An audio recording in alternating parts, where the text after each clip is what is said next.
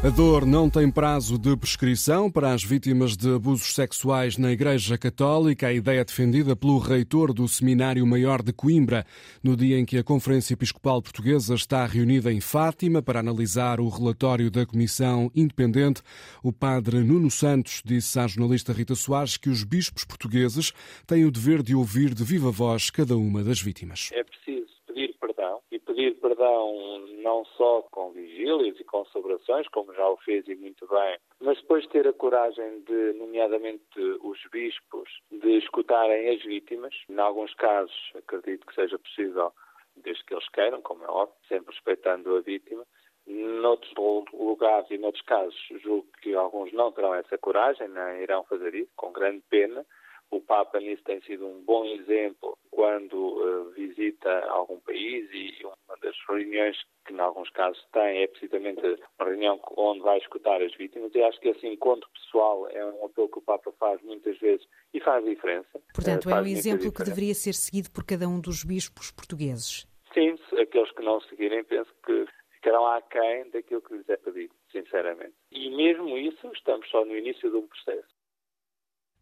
É o mínimo que a Igreja Católica pode fazer, além de garantir o acompanhamento psicológico às vítimas, diz o reitor do Seminário Maior de Coimbra, Padre Nuno Santos, que afirma também que os critérios para aceitar futuros sacerdotes devem ser mais apertados. Temos de procurar ter algum critério, algum rigor na seleção das pessoas, ou seja, nós, ao contrário de Coimbra até tem número simpático de seminaristas para a nossa realidade, mas nós recusamos anualmente várias pessoas para a entrada no seminário. Três, quatro, cinco pessoas anualmente para entrar num seminário. Porque que, consideram que, que essas pessoas não têm as características eh, que devem ser exigidas a quem quer ser padre quer pelo menos começar um discernimento. Nem sequer ainda estamos na fase de ser padre. Estamos a começar o discernimento num seminário de seis anos. Mas como depois nos seminários é fácil entrar e depois segue-se rapidamente, é importante ter uma um crivo mais forte na entrada. E sim, nós temos procurado. Pelo menos, seguramente, evitamos que muitos casos aconteçam de pessoas psicoafetivamente desequilibradas que entrem nos seminários.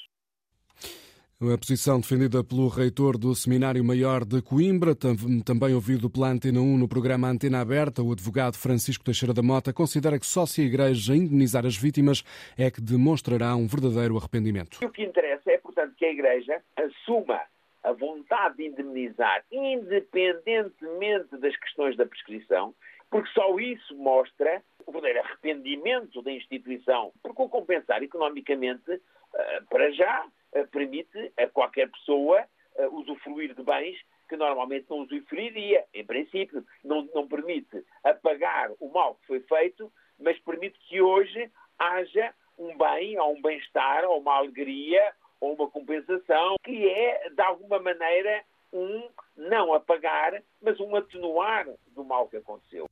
O advogado Francisco Teixeira da Mota a defender o pagamento de indenizações às vítimas de abusos sexuais. De acordo com o relatório apresentado pela Comissão Independente, mais de 4.800 pessoas foram vítimas destes crimes na Igreja Católica em Portugal.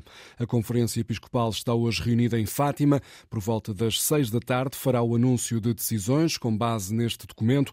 A Antena 1 vai transmitir em direto essa conferência de imprensa do organismo que reúne os bispos do país.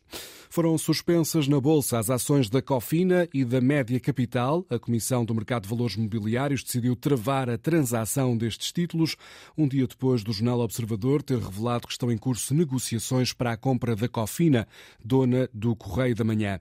A Média Capital, proprietária da TVI, liderada pelo empresário Mário Ferreira, está interesse em adquirir a Cofina, uma notícia que levou à valorização de 15% no valor das ações da empresa na Bolsa de Valores. Agora a compra e venda de ações foi suspensa. A CMVM está a aguardar por informação relevante ao mercado.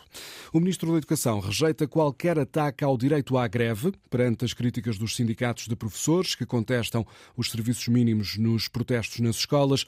O Ministro João Costa afirma que esse pedido feito ao Tribunal Arbitral teve como único objetivo a proteção dos alunos. Os serviços mínimos aplicam-se ao serviço, não à greve, ou seja, para garantir que, e inclusive o Ministério da Educação, ao constatar que tinha serviços mínimos já decretados por via da greve convocada pelo sindicato Stop, pediu a retirada destes serviços mínimos. O Colégio Arbitral entendeu que não era de retirar e, portanto...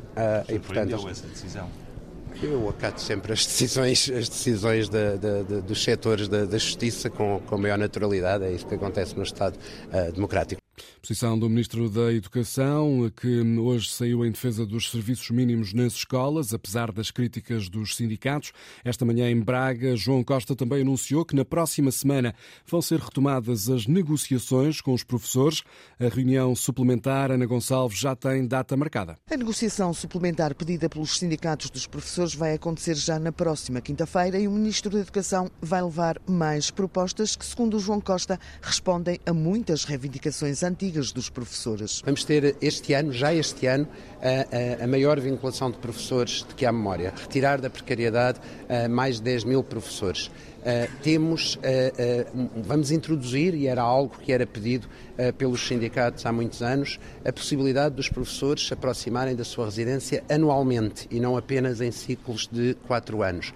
Vamos ter um processo de vinculação dinâmica, algo que desde que eu me lembro de ser gente é, é, é reclamado legitimamente pelos sindicatos. Propostas que João Costa vai pôr em cima da mesa na próxima semana ao Sindicato dos Professores, mas uma das principais reivindicações dos docentes, ao que tudo indica, não será a prioridade do Ministro da Educação. Nós temos uh, sinalizado recorrentemente que uh, a questão do tempo de serviço não é uma questão da carreira dos professores, é uma questão transversal às diferentes carreiras que é avaliada no quadro do impacto financeiro e no impacto de comparabilidade entre, eh, entre, entre carreiras. João Costa garante ainda que o Governo continua a querer construir pontes com os professores com as propostas que serão apresentadas na próxima semana aos sindicatos. Posição do Ministro da Educação em dia de greve dupla de professores e também do pessoal não docente. O Presidente da República visitou esta tarde alguns dos militares que sofreram ferimentos na sequência da explosão de ontem em Santa Margarida. Marcelo Rebelo de Sousa deslocou-se ao Hospital de São José em Lisboa, para onde foram transportados os três feridos ligeiros. Os dois militares que sofreram ferimentos graves estão a receber tratamento no Centro Hospitalário Universitário de Coimbra. Está a ser investigado o acidente de ontem, que aconteceu durante uma operação de desativação de explosivos. O rebentamento provocou uma vítima mortal. O presidente da Assembleia da República nega ter organizado a participação de Lula da Silva na sessão solene do 25 de abril. Antes do arranque dos trabalhos no plenário esta manhã no Parlamento, Augusto Santos Silva foi questionado pelo líder do Chega, André Ventura, sobre se teria organizado à revelia a ida do presidente brasileiro ao Parlamento nas comemorações do Dia da Liberdade. Eu gostava de saber, se o Sr. Presidente estiver disponível a dar essa explicação, se confirma que eh, esteve em negociações com o Presidente da República para trazer o Presidente brasileiro a Portugal, para que ele pudesse participar na sessão do 25 de Abril e se o fez à revelia do Parlamento, que não me parece, não nos parece, ao Chega, eh, muito ajustado. Se o Sr. Presidente quisesse dar essa explicação, muito agradeceríamos. Muito obrigado, Sr. Deputado. A resposta é simples, não. Podemos entrar na ordem do dia? Muito bem. Curta resposta do Presidente da Assembleia da República, depois de ter sido questionado por André Ventura, a possibilidade de Lula da Silva discursar na sessão solene do 25 de Abril no Parlamento gerou polémica nas últimas semanas. Entretanto, os partidos decidiram que o Presidente do Brasil não vai discursar na cerimónia do Dia da Liberdade, mas sim noutra sessão de boas-vindas boas à parte. É melhor confirmar como está o depósito do carro, isto porque o preço dos combustíveis vai registrar uma subida na próxima semana. O aumento mais significativo verifica-se no gasóleo, que vai subir 3 cêntimos e meio. Quanto à gasolina, o aumento é de 1 cêntimo por litro. É o que avança a Antena 1, fonte do setor petrolífero, com base nos valores dos combustíveis nos mercados internacionais. E em defesa do planeta, jovens de todo o mundo saíram hoje à rua para defender o fim da dependência dos combustíveis fósseis. No centro de Lisboa, Lisboa, a repórter Teresa Correia acompanhou uma marcha de protesto entre Alameda e Alvalade, com a participação de perto de uma centena de pessoas a pedir medidas ao poder político.